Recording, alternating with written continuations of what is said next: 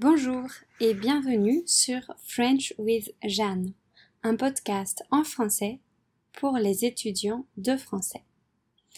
Dans ce premier épisode, je vais commencer par me présenter et ensuite je parlerai plus en détail du podcast. C'est parti.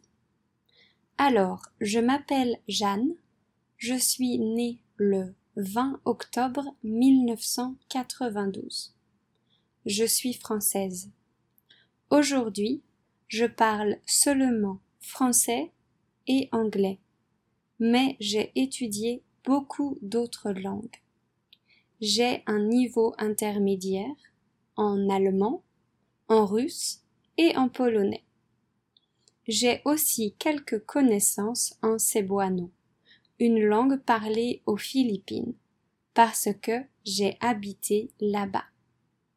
D'ailleurs, j'ai habité dans quatre pays différents la France, la Pologne, le Vietnam et les Philippines.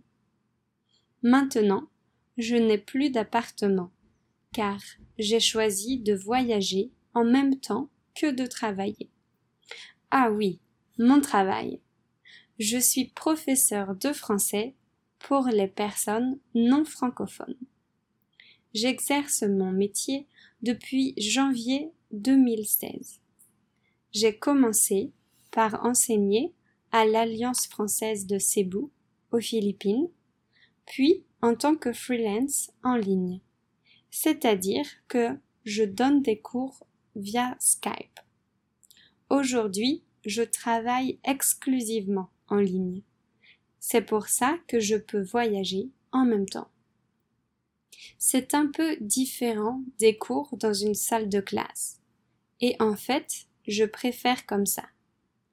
Je ne donne que des cours particuliers, alors j'ai vraiment le temps de construire des relations avec mes étudiants. En plus, ils viennent de partout dans le monde. Revenons à ma présentation. Pour décrire mon caractère, je dirais que je suis assez timide au premier abord. Je suis plutôt solitaire, même si j'aime la compagnie. Je suis naturellement très patiente, on me le dit souvent, et je suis aussi curieuse. J'aime bien poser des questions pour essayer de mieux comprendre. Je pense que je suis déterminée. Quand j'ai un objectif en tête, je fais tout pour y arriver. L'un de mes principaux défauts est probablement mon indécision. J'ai du mal avec les petits choix du quotidien, comme choisir un plat au restaurant ou décider d'une activité. Par contre, je suis plutôt réfléchie, alors les décisions les plus importantes ne sont pas aussi difficiles à prendre moi. C'est peut-être un peu bizarre. Enfin, pour terminer ma présentation, j'aimerais vous parler un peu de mes centres d'intérêt. Vous l'avez peut-être déjà compris, mais j'ai une vraie passion pour les langues et le voyage. Je pense que ces deux éléments sont liés. J'adore étudier des langues étrangères car ça me donne l'impression de déchiffrer un code secret. Et puis j'apprécie de pouvoir communiquer d'une manière différente, même si c'est parfois frustrant, car je ne peux pas toujours m'exprimer comme je le voudrais.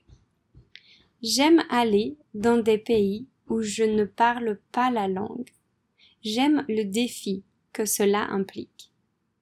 En plus de repousser mes limites, Voyager m'a appris à être plus tolérante.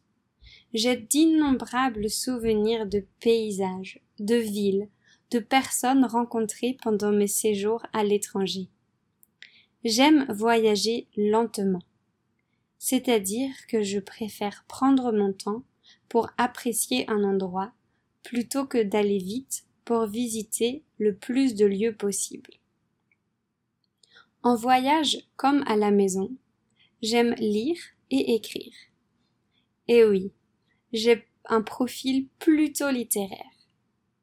Je lis des romans pour me détendre et des livres de développement personnel pour me nourrir l'esprit.